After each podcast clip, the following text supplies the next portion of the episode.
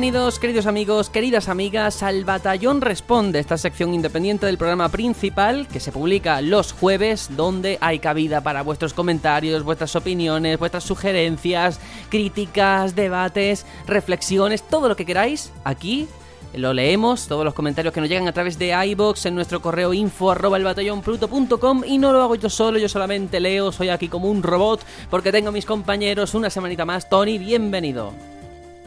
¿Cómo estamos? Vamos a escuchar a ver qué nos tienen que decir esta gente. Escuchar y leer, que hay audios y hay textos. Eso es, ojalá cada vez sean más audios para poder mm, escuchar vuestra terciopelada voz al otro lado de la línea. No sé.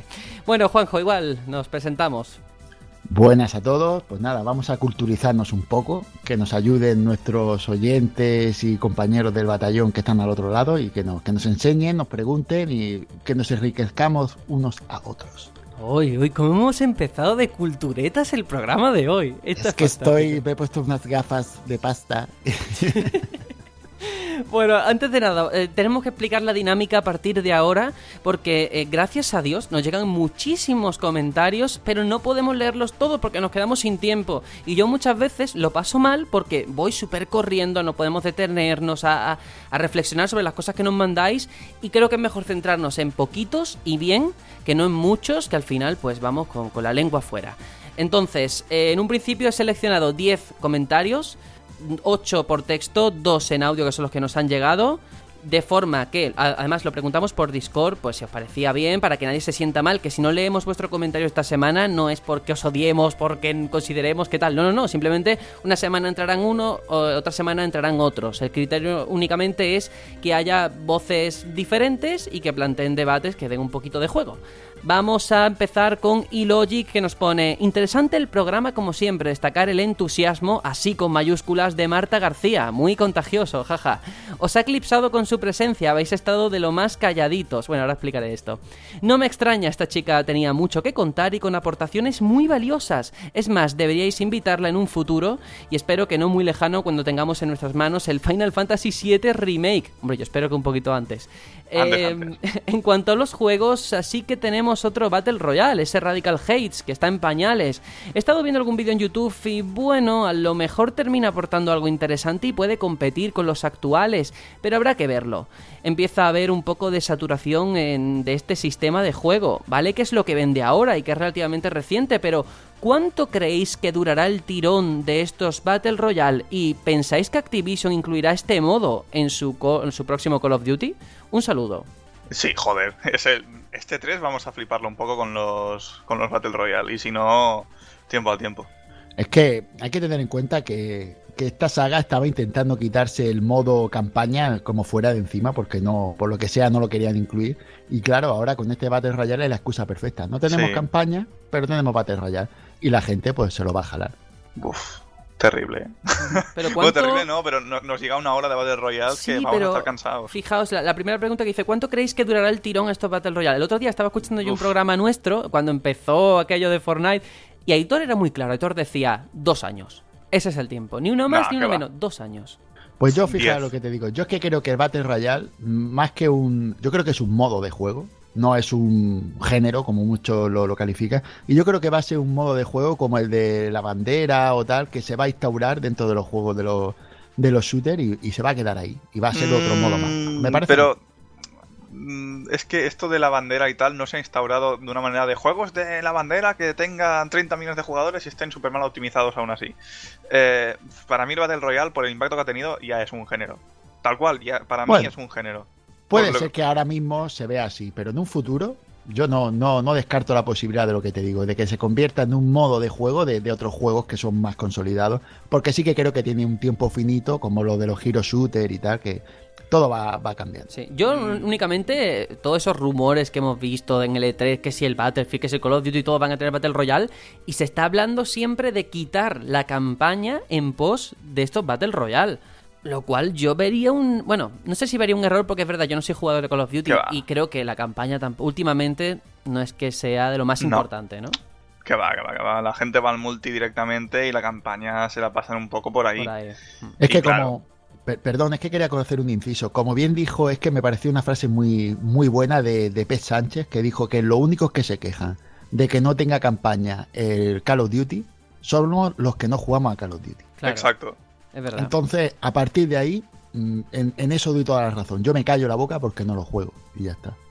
Únicamente el comentario de Ilogic que pone, bueno, con la visita de Marta, es que estabais de los más calladitos. A ver, porque el formato de entrevista lo hacemos así. A lo mejor uno pregunta y luego, pues si los demás quieren aportar, pues al final de la entrevista aportan. Pero vamos, que yo los- os tenía a vosotros aquí con una mordaza para que no hablaseis y por eso estaba así, ¿eh? O sea que no. Es, de- es disciplina periodística. Eso Y porque es. también que vamos a decir que pueda eclipsar mínimamente lo que dice ella. Eclipsar nada, imposible, nada. todo lo contrario. Si Ni tiene una personalidad. ni como mucho añadir, pero eso al final. Por ¿Qué va? una claro. personalidad arrolladora, una persona increíble. Si os pareció buena persona mm, en la entrevista, no lo imagináis detrás. Es una persona que irradia positivismo por, por- por cada palabra que suelta por la boca. Es increíblemente genial. La recomiendo como amiga, que la conozca de, de- de vista, que vaya, le dé la mano y le diga quiero ser. tu amigo". Uy, Juanjo, Juanjo, Hostia. ¿cómo te has venido arriba? No, es pero verdad, es os verdad. digo una cosa, ¿eh? sí. Por Twitter es alegría duro, ¿eh? pura.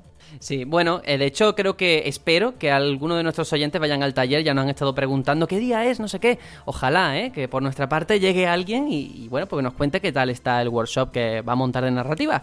Vamos a seguir. Lizan00 que pone hola, batallón, tengo una pregunta para vosotros. Primero felicitaros por el programa, no suelo comentar mucho porque casi siempre estoy de acuerdo con lo que decís, pero que sepáis que siempre os escucho. Muy interesante la entrevista a Marta García, me gustó mucho, tanto que me dieron ganas de volver a jugar a Final Fantasy IX otra vez. Así que encendí mi Play 4, fui a la Store y busqué el Final Fantasy IX. ¿Cuál fue mi sorpresa? Que el juego está a 21 euros y el Final Fantasy VII a 16. Seamos sensatos, por ese precio yo me compraría otro juego, un juego de hace 18 años, vale que sea un gran juego. Y él recalca que se lo ha pasado cinco veces. Y os lo dice uno que es un gran seguidor de los Final Fantasy y que se ha pasado todos, del 1 al 15. Y dice, tengo casi 40 años, tiempo he tenido. ¿No os parece que sacarlo a ese precio hoy en día es alejarlo de los jugadores que no vivieron esa época? ¿Cuál creéis que es la causa para sacarlo a ese precio? Porque en la descripción solo pone que tiene logros, modo sin encuentros y modo rápido, no pone nada más. Además, me parece recordar que para Play 3 estaba a 9 euros el 7 y el 9, que me corrijan si me equivoco. Un saludo a todo el equipo. Un saludo para ti también. Eh, pues no sé, y la verdad es que hay, hay veces que la PlayStation Store eh, tela marinera, Sí, pero, no, eso no al es final. de la Store, ¿eh? Esto es de, Square, que en, en Steam claro. está igual de caro. Sí, sí, sí, no, es Square quien pone los precios. Y aunque no estuviese igual de caro en un lado que el otro, es Square igualmente.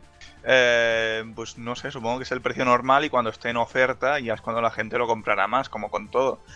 No sé, ellos valoran sus juegos así, son juegos históricos, eso no hay quien lo discuta. Y pues como tal le ponen este precio. También es verdad que en Japón acostumbran los japoneses a poner precios más caros que los occidentales.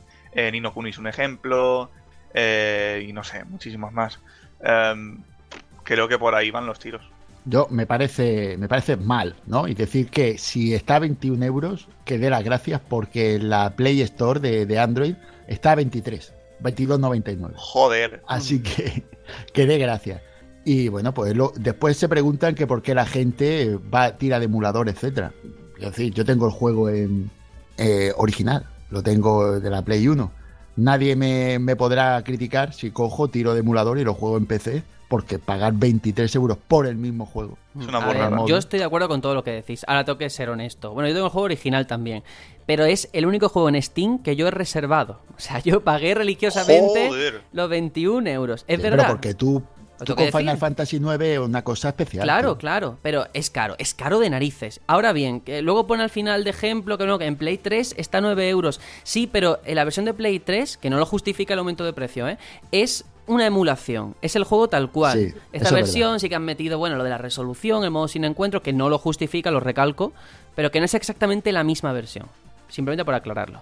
Dani Pérez eh, dice: Voy a empezar a recoger firmas para que cambiéis la música del opening. Me encanta vuestro podcast, es mi favorito junto a Reload, pero la música os juro que me asusta cada vez que le doy al play. Meter un fundido, ¿vale? A partir de ahora, es verdad, a ver si así no, no asusta, porque es verdad que, que empieza demasiado pronto. O, o lo típico de las carreras que hace pi, pi, pi, pi, pues igual, algo así. Oye, estaría guay, ¿eh? Lo que acaba Sí, de sí, decir sí. de las carreras me encanta. Es que Me ya ¿Nos han recuerda- comparado? No, no, Didi, perdón. No, no, digo que me recuerda a este juego mítico de motos que había en la NES. No sé si os acordáis del juego, es que me, me viene el juego a la mente, pero no el nombre. Road Rush. No, no, ese de, de Mega Drive. Bueno, el caso que me recuerda a juegos retro y tal. Solo decir que me siento muy halagado y que supongo que a vosotros pasará igual con que diga que somos su favorito junto a Reload. Eso es lo que iba a Reload decir. es- Que nos han comparado con Poker Sí. Reload. Esto, hostia, cuidado, ¿eh? Ah, ya, ya me acordaba, el Excite Bike, dices tú. Exacto. Hostia, Ah, vale, juega acabo de acordar. Vale, vale. Que juega Raco, me lo voy a poner ahora, en cuanto acabe. Sí. En 3DS está la versión esa que hicieron con 3D, que bastante Eso, que hay que ponerse la Nintendo original y, que, que- y el cartucho hay que tener. Ay, vaya. Y la cartilla de racionamiento. Exacto, es que no tenéis ni idea. Voy a repartir carnet de gamer ahora mismo. Ay, Dios mío.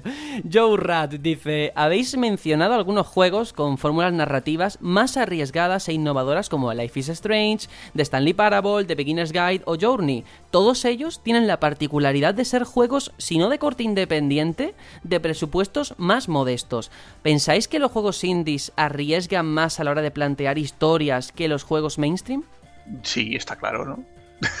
sí, sí, sí. Sí, ¿por qué? Pero, pero ¿por qué? Venga, el sí y el por qué. Justifícamelo. Cuestión Bueno, económica.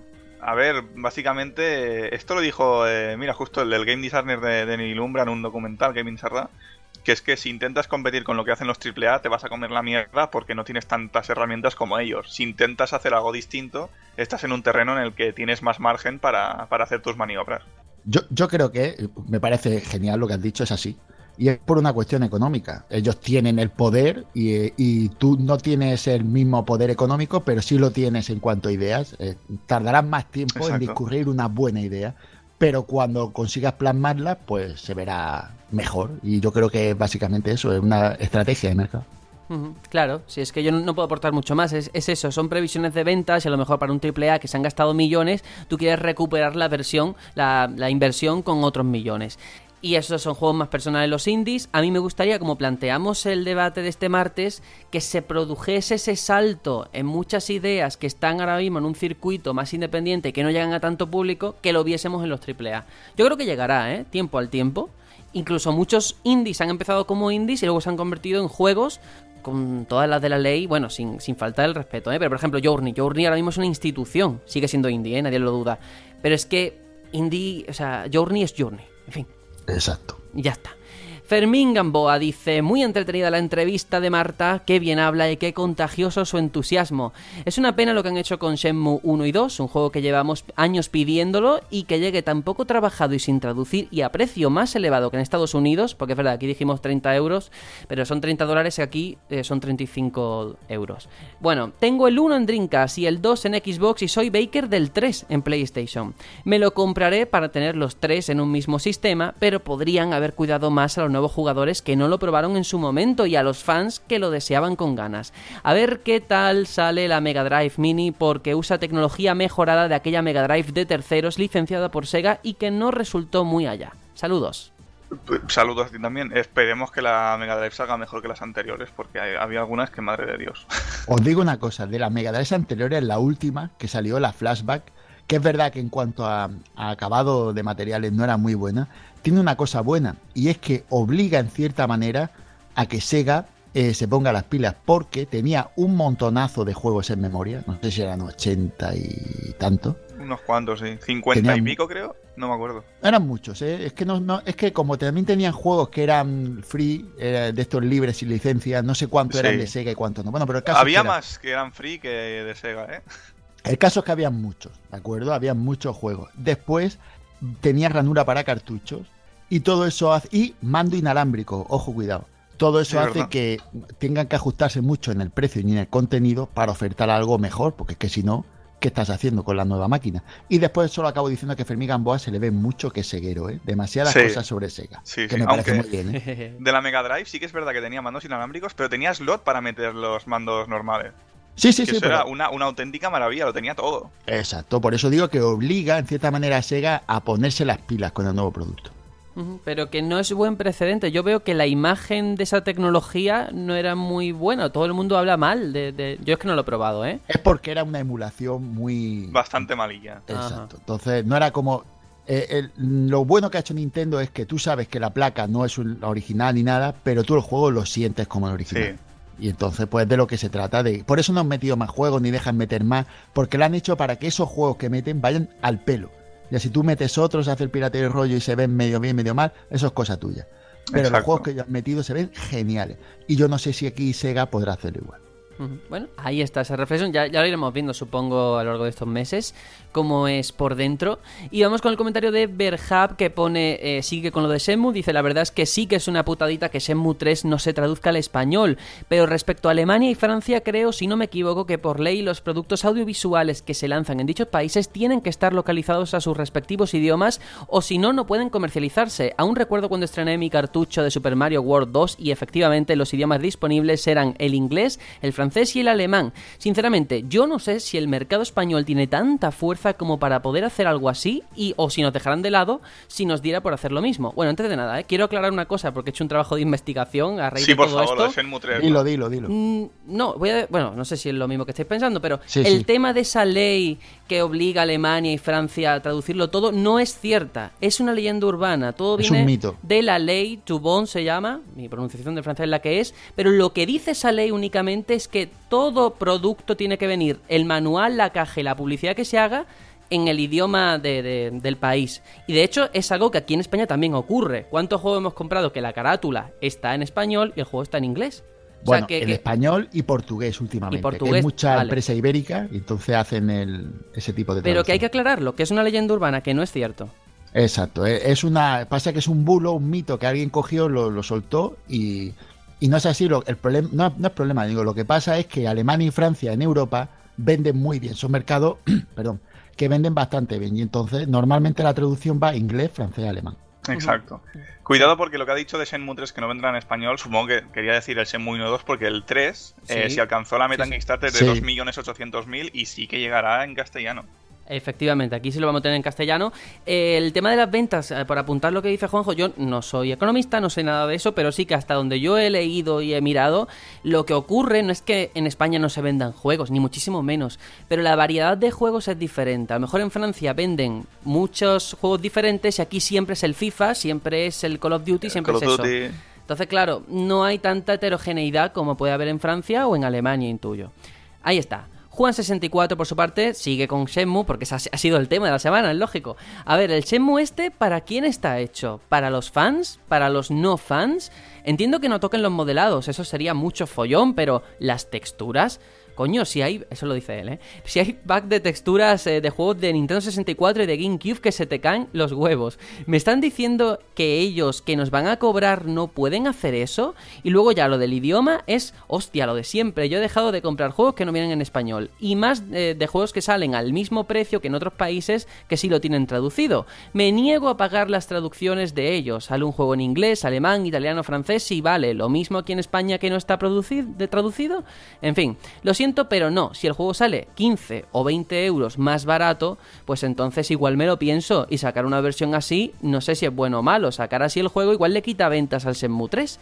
Y como mucho me pillaré la versión de PC, que como decís, seguro que saldrá alguna traducción, que de hecho ya existen. Y como sea un copy-paste, el juego eh, da la sensación de que sí. Seguro que hasta servirá las traducciones de Dreamcast y seguro que algún pack de texturas también podrá caer en la versión de PC. Nos vemos. Siendo un juego tan mítico, seguro que habrá mods que, que te metan mil cosas, texturas y, y textos, lo primero. Pero sí que es cierto que a mí me, me sigue sorprendiendo que, que no hayan traducido el, juego al español. Sí que entiendo que es mucho trabajo porque hay una cantidad de texto muy, muy, pero que muy bestia, y eso no es barato. Pero siendo una región hispanohablante tan grande, no solo España, sino la- Latinoamérica entera, donde el mercado cada uno es, es distinto en cada país, eh, me ha extrañado que no hayan que no hayan traducido el juego al, al español, eso ya lo dije. Tocará ver, esperar a ver qué pasa, pero yo sí, sigo pensando que se puede dar la situación de que oficialmente digan, vale, os hemos escuchado y traduciremos el juego al español. Mm, Yo, por, ya por- veremos. por apuntar lo que dices, hay en marcha una recogida de firmas en chain.org. Sí, lo sé, lo sé. A cada uno que vea si eso realmente sirve para algo, no, pero por lo menos hay una Eso intención. nunca acostumbra. Claro, eh, Bueno. creo que llevaba 3.000. Que 3.000 para Sí. un juego de este tipo es nada. Es una mierda. Es una mierda. Que esa es otra. Juego de culto, ¿vale? Juego de culto. ¿Cuántos juegos de culto se han comido después los mocos? Como reflexión. Aquí todo Sí, el mundo sí. se va a comprar el Shenmue y luego no se lo va a pillar ni Dios. Se, está en español. Es en típico, indio sí, sí. o en chino. Bueno, eh, yo creo que la versión de PC la han sacado para eso, para que la comunidad Puede se la haga ahí. Y ya está. Yo solo decir que me parece interesante, y eso sí que me parece interesante. Yo no voy a dar mi opinión sobre el tema, ya lo sabéis, y Sí, si no, sí. al anterior podcast, que ahí lo tenéis. Bien. Eh, que me parece interesante que diga que, y en eso me lo apunto, que valga el mismo precio un juego que está en otros idiomas y no en el tuyo. Y me parece lógico lo que dice. Y es que te digan, bueno, pues tú no lo tienes en tu idioma y tu juego vale 3 euros menos, por ejemplo. Y me parecería normal y me parecería una manera de resarcir su, su falta. Yo eso lo vería bien. Pero no se puede hacer a ojo de, buen cubero. O sea, decir, pues que valga 15 o 20 euros menos. Porque sí, porque yo creo que a ojo... el juego gratis. Claro. A ver, eh, yo estoy de acuerdo, no vamos tampoco a seguir. Lo único, lo único que quiero decir, va para Juan, pero para todo el mundo. Cuando pongáis un comentario, leedlo antes de publicarlo. Porque claro, cuando uno lo escribe, uno se pone a escribir y tal. Pero luego el leerlo a veces es complicado. Entonces, mirad bien dónde van los puntos, las comas, para que mi trabajo sea un poquito más fácil. Seguimos. O mandarle un audio, que el pobre se queda sin, sin, garganta. ¿eh? Un telegrama que ha pasado. También, stop, stop. Peter Griffin, a las buenas batallones. Esta semana me he quitado una espinita que tenía desde hace mucho tiempo al pasarme el Super Mario 64, aunque sea el DDS, y ahora estoy con Shadow of the Damned en Play 3 y Lumo en Play 4. La pregunta de esta semana es, ¿Qué personaje femenino es vuestro favorito? En mi caso, mi heroína predilecta es Samus Aran, para mí insuperable. Un saludo.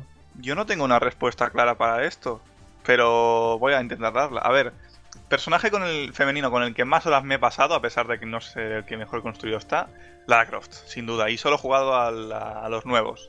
Eh, personaje femenino que me parece mejor construido, Ellie de The Last of Us, sin ninguna duda.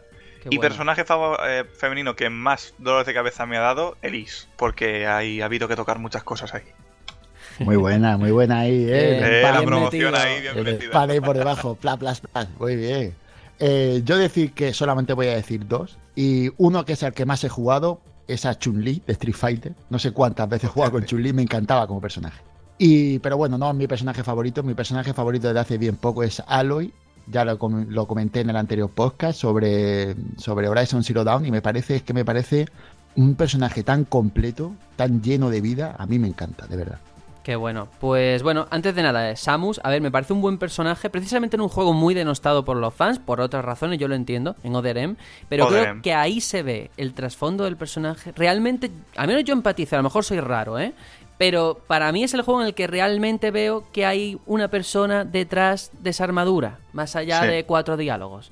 Es que ahí ves más Samus que Metroid. Efectivamente. Es que ahí estuvo Team Ninja, digámoslo ya. Sí, pero eso, eso también es la crítica de la gente, ¿no? Que la gente decía, es que habla demasiado. ¿Qué quiero que te diga? bueno, ahí está. Mi personaje favorito es, lo dije el martes, lo vuelvo a decir hoy jueves, Chloe de Life is Strange. Me parece, me encantan los personajes que tienen una dualidad, que tienen una problemática, algo dentro y que pues eso, no son ni blancos ni negros, sino grises. Creo que eso le da mucha profundidad a los personajes. Vamos a dejarlo aquí en cuanto a textos porque nos han llegado dos audios. Vamos a escuchar el primero del compañero Bruno Dog, a ver qué nos comenta.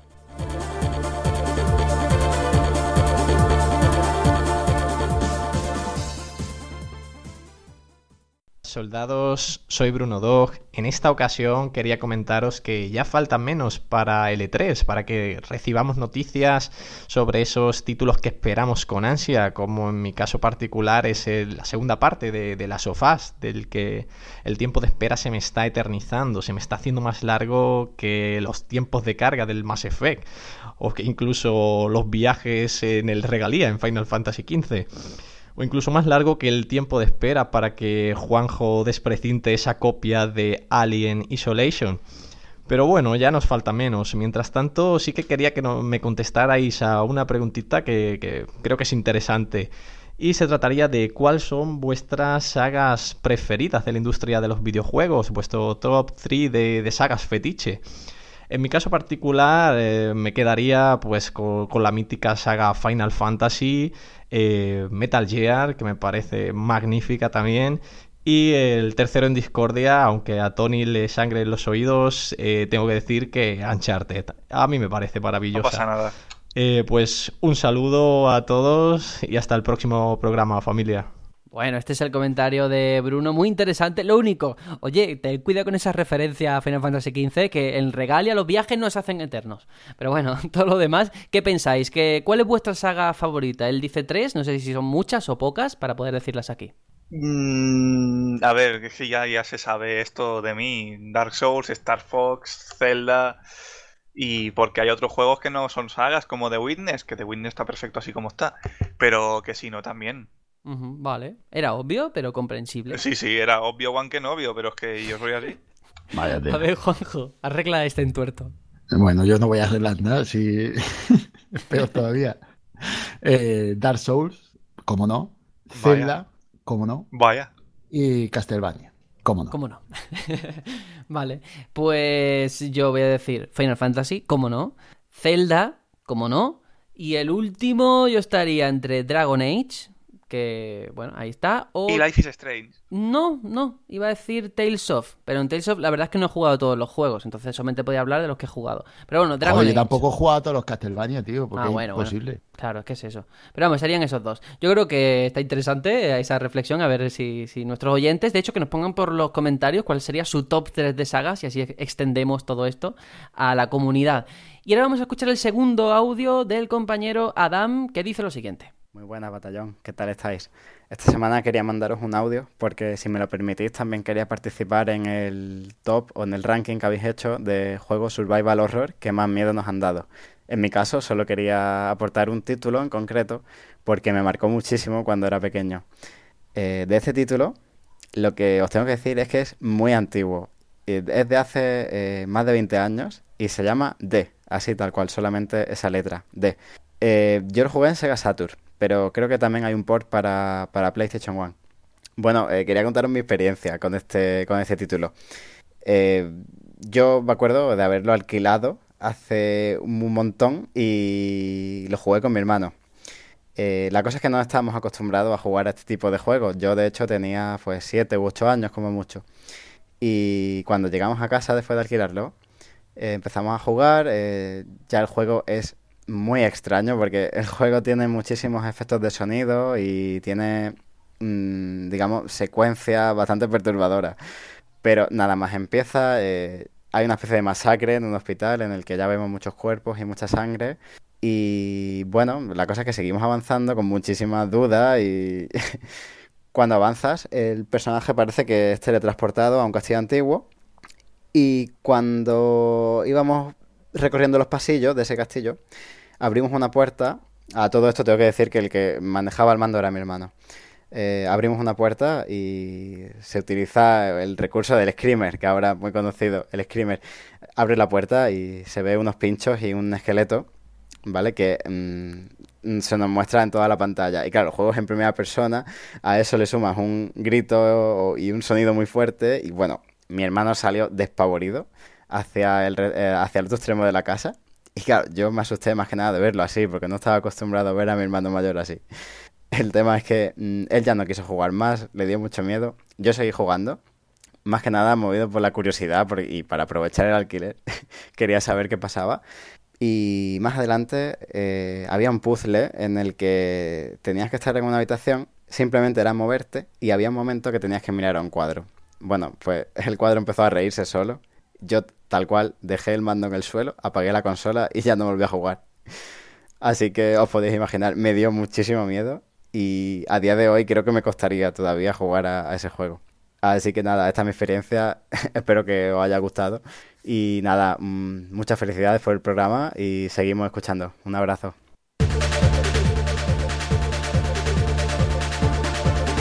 Bueno, este es el audio de Adam que nos comenta su experiencia con este D, ese Survival Horror. Yo no lo conocía, he estado mirando y bueno, hubo una segunda parte para Dreamcast que se llama D2. ¿D2? D2. perdonad, perdonad. Bueno, no sé, supongo que todos tendremos experiencias similares jugando a juegos de miedo, ¿no? Sí, a ver, yo he estado viendo ahora también, he aprovechado y tiene pintaza, ¿eh? Para la época tiene una pintaza espectacular. Y Sí, sí, sí. he visto lo del cuadro y da mal rollete. Yo, a, a mí me, me encantan estos comentarios. Es como una review, ¿vale? Del juego y además una review personal, totalmente subjetiva. Es precioso escuchar el tema de yo con mi hermano. Él era el pequeño, cuidado, es que me lo he apuntado y todo. Yo era el pequeño y mi hermano salió despavorido, pero yo me quedé para aprovechar el alquiler. Atento al comentario. Si me he gastado el dinero, aquí sufro si hace falta. Qué grande. Ha sido grandísimo, me ha encantado. Es una anécdota de estas de. Esto es lo que enriquece el programa. La, la gente, el comentar, el compartir, es que me encanta. nuestro ave creme de cada día. Eso, pues ya Sí, sí. sabéis, más audios, info arroba el batallón pluto.com. Yo por mi parte voy a leer los me gusta de la semana, que la semana pasada se me fue de la cabeza porque es que no íbamos a todo tren, a todo tren. Ojo, cuidado, eh. Récord. Récord. Récord. Vamos a ver cómo lo hacemos. Peter Griffin, Miguel Ángel Medina, Alizan00 y Logic, Zarzo, Uda, Candemor, Bruno Dog, Antonio Resina, Alejandro Jiménez, Javi Martín, Javier Caminero, Spunman, PABVF, Booker de Witt, Munedonoso, Adán, Hernández, Igor Usam, Vaya 34, Jerry Oviedo, José PR Niteros, Luis Efir, Sito Toro, Victorius, Sadai PG, Iván 4277, La Guardia de Irule, Buis, Rey Trecemón, Daniel Rednes, Fichi, Juanjo Perni, Salore, Gomu Gomu Paco, Vice88, Kubiki, Berhab, Unvers, Exton Shex, Juan Diego González del Río, Sergi Caballero de Mavi79, Jesús Velasco, Reviarrior, Algua, Fedeorz, Vicen, Uriel Argueta, Leo Perea 10, Iba a leer Juanjo Batallón, pero Juanjo, a ti te conozco. Mario Alberto Mariño, Jorge Yes, Juan Connor, Tyler, Roberto, Pablo87, Jeff JP, Eric Pérez, JDM, Juan Matató, Joel Uarachi Pino, Dani Sori, Enur, Juan Antonio Góngora, Alfa Stigma 94, Fermín Gamboa, Crying, RSC, Nemesis, Oscar Valencia, Mazinger, Iván Cuesta, Fox, Proparla, Freddy Matrix, Rubén García González, Alice Ingel, San Miguel de Ignacio, Nandu 4, Juan 64, Dromedra, Dromedario, Icari, Steve Morera y el ano 8998. ¡Wow! 87 nombres. Madre mía. Ey, yo le he dado sin querer, ¿eh? Yo nunca le doy a me gusta. Pues eso es que he visto Juanjo Batallón y digo, uy, me suena la, Este la- la tío- foto, la carita. Este tío, ¿quién es? Nada, muchas gracias a todos, eh, de verdad, por, por dar me gusta. Son ya muchísimas personas. Yo cada vez me siento más halagado. Ya me empieza a dar vergüenza lo que digo porque veo que nos escucha un número de gente interesante. Considerable, sí, sí. Que estamos en Sí, Discord, ¿eh? También y curioso importante que- ahí. Hmm. Curioso que viendo la gente que tiene como 10 veces más escuchas que nosotros, en cuanto a likes estamos casi ahí, en cuanto como en comparación a programas de ellos. Y es como, hostia, nuestra audiencia mola mucho. un huevo, ¿no? Nuestra audiencia es maravillosa. Pues sí, que eso, que estamos en Discord, ahí eh, tenemos conversaciones muy chulas, debates interesantes, vamos compartiendo nuestro día a día y que como siempre le vais a encontrar el enlace, por si todavía no estáis dentro, en la descripción de este audio en iVoox. ¿Cuántos somos ya, Juanjo? Sesenta y tanto, ¿no? Pues sí, somos un montón. No, no mire el número final porque es que como crecen cada día, pero la última vez éramos 62. Pero es que claro, seguramente habremos crecido. Seguro. Y, y lo, lo interesante, no es que sean 62 personas que están ahí, ya está. Pero, uy, tengo la garganta hecha polvo. Es que son personas que aportan, que hablan, que comentan, unos más que otros, por supuesto, pero siempre hay un momento en el que alguien dice algo, lo que sea. Eh, tenemos una sección de quedadas, otra sección para hablar de predicciones del E3, otra sección para hablar de off-topic de lo que nos dé la gana, de videojuegos, sobre el podcast que de verdad os digo que es muy participativo y a mí por lo menos me da la vida. Yo ya no tengo ratos libres, mis ratos libres son para, para dedicárselos al Discord. Discord. Qué bueno. Pues nada, nos despedimos ya de este batallón. Responde, Tony. Hasta la próxima semana. Pues hasta la próxima, estaba pensando, ¿os imagináis que gracias a que tenemos el Discord surge el amor entre dos personas? Yo no he llegado Bueno, yo, tan lejos. yo te quiero mucho, Tony. Seríamos- me ha hecho, no, me hombre, ha hecho no. falta Discord. No, no. Me gustan sin barba a mí las, las señoras. Bueno, bueno. Eh, pero sería, ¿te imaginas? Ahí en- y nos invitan a la boda y todo. Eso sería muy, lejos estás ya tirando. Pero bueno, vale, vale. De Yo ahí sí, se puede hacer un juego. ¿eh? También Puede que se enamoren, Hombre. pero no que nos inviten, Tony. Hombre, si son catalanes se lo ahorran. Bueno, venga, digo. vámonos, que si no nos sale un programa también larguísimo. Juanjo, nos despedimos. Bueno, pues nada, pues lo dicho, que muy agradecido de, de tener gente que nos comenta, que nos habla, de, de tener este feedback. Si no fuera por ello, esto no existiría. Y nada, seguir así, que nos vemos la semana que viene si todo sale bien. Efectivamente, agradecido y emocionado, solamente puedo decir que gracias por venir. Adiós. Chao, chao. Adiós.